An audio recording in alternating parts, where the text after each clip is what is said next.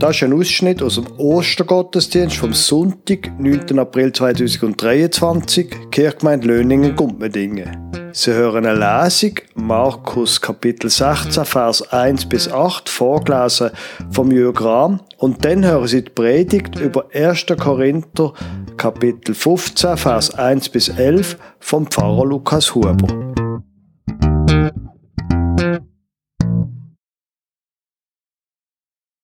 Ich lese ihn aus dem Markus, Kapitel 16, Vers 1 bis 8.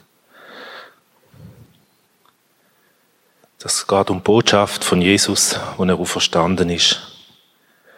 Und als der Schabbat vergangen war, kauften Maria Magdalena und Maria, die Mutter des Jakobus und Salome, wohlriechende Öle, um hinzugehen und ihn zu salben.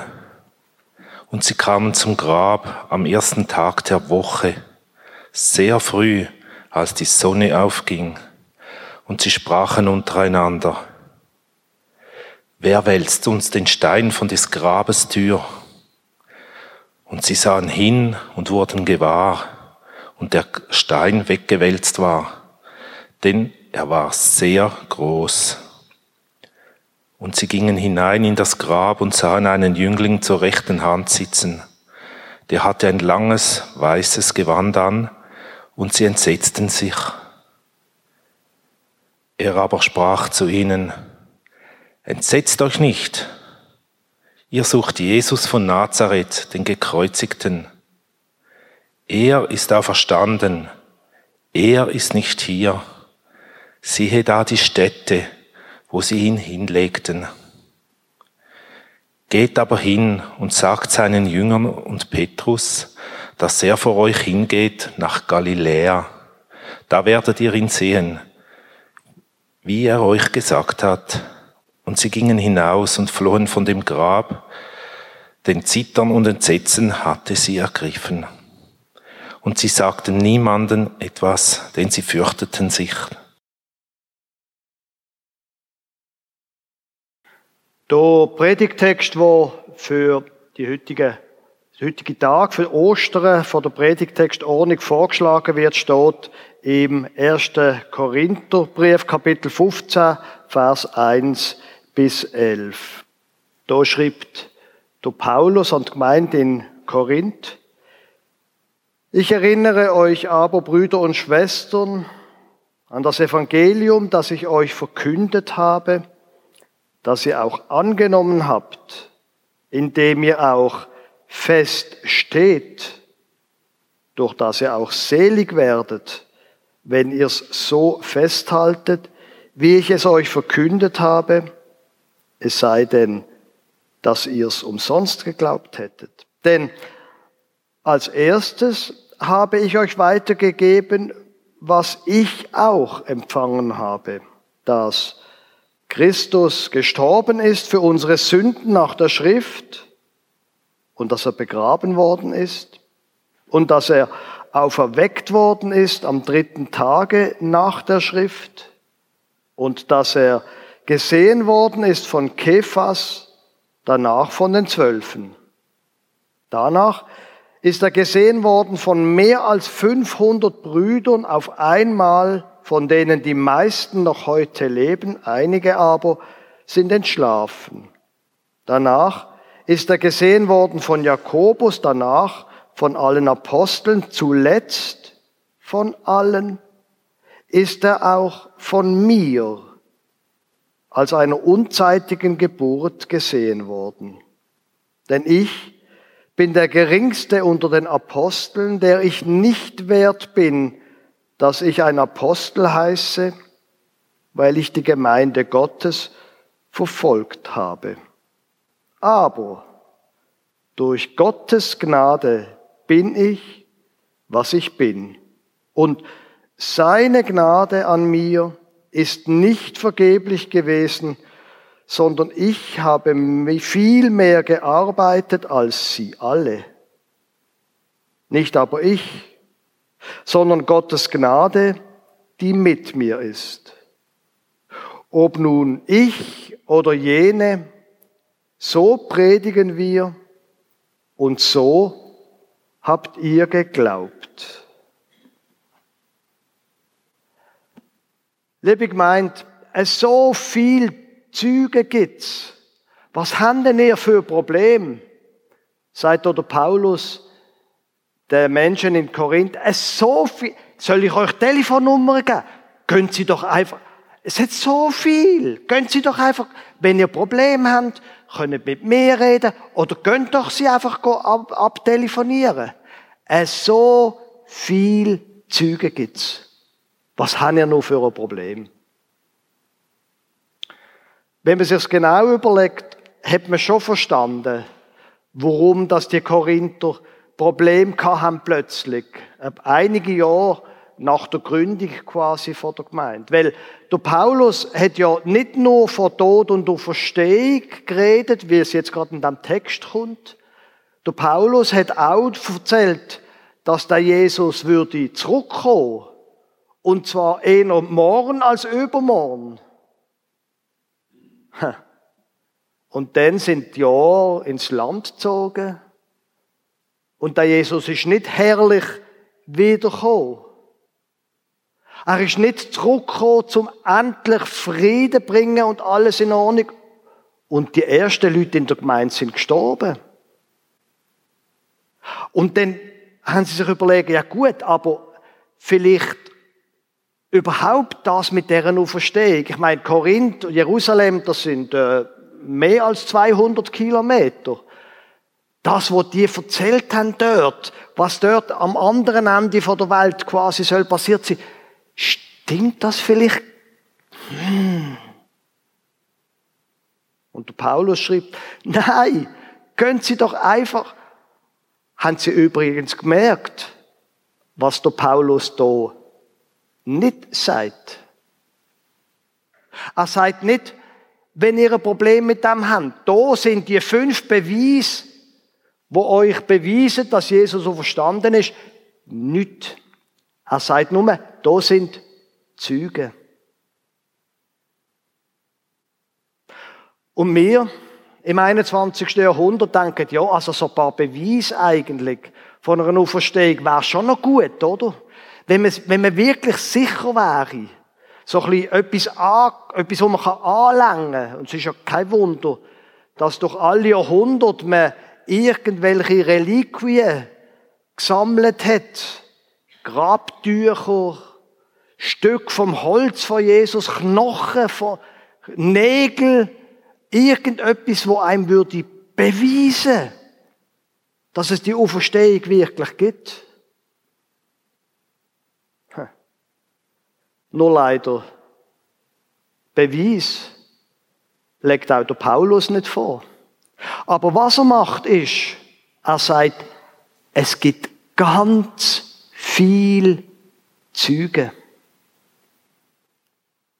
Und wenn Sie mal sich überlegen, was für Menschen, dass irgendwann im Verlauf vom Leben dazukommen zum sagen, doch, ich bin ein Christ. Die allerwenigsten von denen haben irgendein gescheites Buch gelesen mit Beweis oder mit Hinweis darauf, dass er wirklich auch verstanden ist. Die allerwenigsten sind durch das überzeugt worden. Die allermeisten sind durch das überzeugt worden, dass andere Menschen ihnen erzählt haben, also in mir hat der auferstandene Jesus das und das ausgelöst. Mein Leben ist wegen dem Jesus verändert worden. Kein Wunder, sagt der Paulus, ganz viel Züge gibt's. Menschen sind viel überzeugender als irgendwelche gescheiten Bücher mit irgendwelchen geschichtlichen Tatsachen.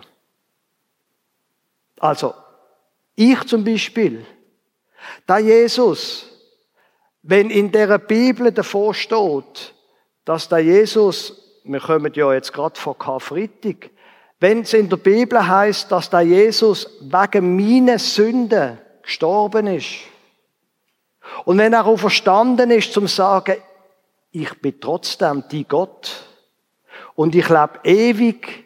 Und du sollst Anteil haben an meinem Leben, wenn das stimmt und irgendwann bin ich zum Schluss gekommen, das ist wahr, dann passiert etwas. Bei mir zum Beispiel habe ich einfach gemerkt, wenn ich das wirklich glaube, dass da Jesus sein Leben gegeben hat für mich, kleinen Mensch, im 21. Jahrhundert. Wenn da meine Sünde dreit vielleicht macht er das ja auch mit den Sünden von anderen Menschen. Ich bin leider, leider ein ziemlich ein nachtragender Mensch. Das ist eine Kernkompetenz von mir. Aber ich kann Ihnen sagen, wenn man an einen Jesus glaubt, der vergibt, das ändert in einem selber etwas. Das hat bei mir etwas geändert, wenn ich über mich selber denke, wenn es wieder einmal krummelt und ich verärgert bin. Und das verändert etwas in mir, wenn ich mit anderen Menschen gehe. Ich bin immer noch nicht sehr gut drin. Aber die Botschaft von dieser, von dieser Karfreitag und Ostern, die prägt mein Leben und die macht, dass mein Leben verändert wird. So viel Züge, sagt der Paulus. Und er selber, er tut sich ja dann auch dort reinnehmen. Und wenn Sie die Evangelien gelesen haben, erzählt ja dann auf, wie das genau passiert ist. Wenn Sie die Evangelien lesen, dann werden Sie merken, einige von diesen Berichten mit diesen 500 Brüdern und dann noch mit dem Jakobus und so weiter, die finden sie gar nicht in den Evangelien. Offenbar haben die das nicht übernommen. Und man muss ja wissen, dass wahrscheinlich die Evangelien später geschrieben worden sind als der Brief von Paulus. Zuerst hat der Paulus geschrieben und nachher die Evangelien. Und er selber, er selber hat der Jesus ja gar nie erlebt. Zu den quasi Lebzeiten von Jesus. Er selber hat ja gar nie, ist ihm gar nie begegnet, sondern erst dann, wo er die christliche Gemeinde verfolgt hat, weil er gefunden hat, die Sekte, die sollte einfach nicht mehr existieren und wir müssen etwas machen gegen die Jesus-Sekte. Und dann ist ihm in einer Vision der Jesus begegnet. Also auch er ist ein Zeuge von dem, was der Jesus, wo er nicht zu seinen Lebzeiten gesehen hat, was der mit ihm macht. Und tatsächlich, er hat bei ihm etwas gemacht. Er bleibt genau in der gleichen Denkart. Aber durch Gottes Gnade bin ich, was ich bin. Und seine Gnade an mir ist nicht vergeblich gewesen, sondern ich habe viel mehr gearbeitet als sie alle, nicht aber ich, sondern Gottes Gnade, die in, die in, mit mir ist. Jetzt, ich habe mehr geschafft als alle, ist in einer Arbeitswelt in der Schweiz und speziell im Klecki, nicht wahr, wo wir ja wirklich einfach das Schaffen erfunden haben. Es tönt komisch, ich gebe es zu. Aber was er da sagt, ist, seine Gnade ist nicht vergebens gesehen. Sie hat mich in Bewegung gesetzt. Und ich habe Kraft bekommen, zum etwas zu machen. Es hat mein Leben auf den Kopf gestellt. Ja gut, also. Die Gemeinde soll glauben, die Gemeinde soll auch von diesen Zügen hören, aber um was geht's denn eigentlich?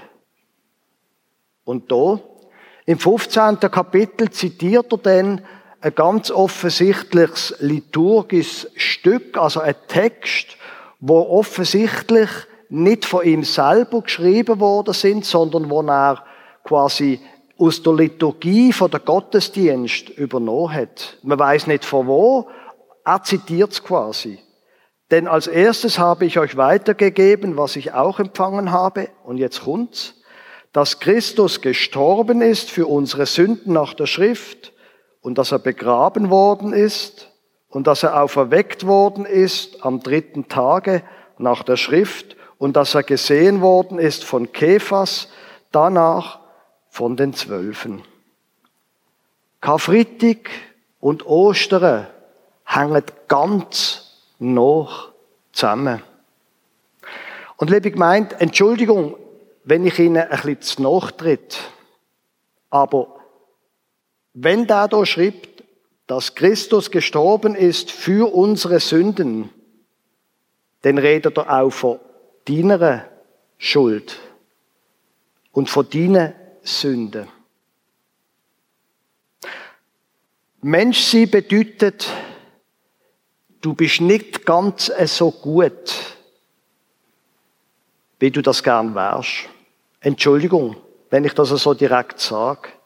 Du bist nicht ganz so gut, wie du vor dir denkst und es gern wärst. Das gilt natürlich für mich auch. Aber das ist nur die eine Seite der Pointe. Die andere Seite ist, da Jesus hat sein Leben gegeben für dich und für mich. Und er ist gestorben für unsere Sünden, ist begraben worden, aber dann eben ist er nicht im Grab geblieben. Er ist schon verstanden. Du bist zwar nicht so gut, wie du gern wärst, aber du bist mehr geliebt, stärker geliebt, als du es je würdest denken und als du je würdest denken, dass es du verdient hast. Natürlich ist das so ein bisschen eine widersprüchliche Aussage. Du bist nicht so gut, wie du es gern wärst, aber du bist mehr geliebt, als es du verdient hast und verdienen kannst. Aber beides ist wahr, wenn das stimmt, wo der Paulus da schreibt.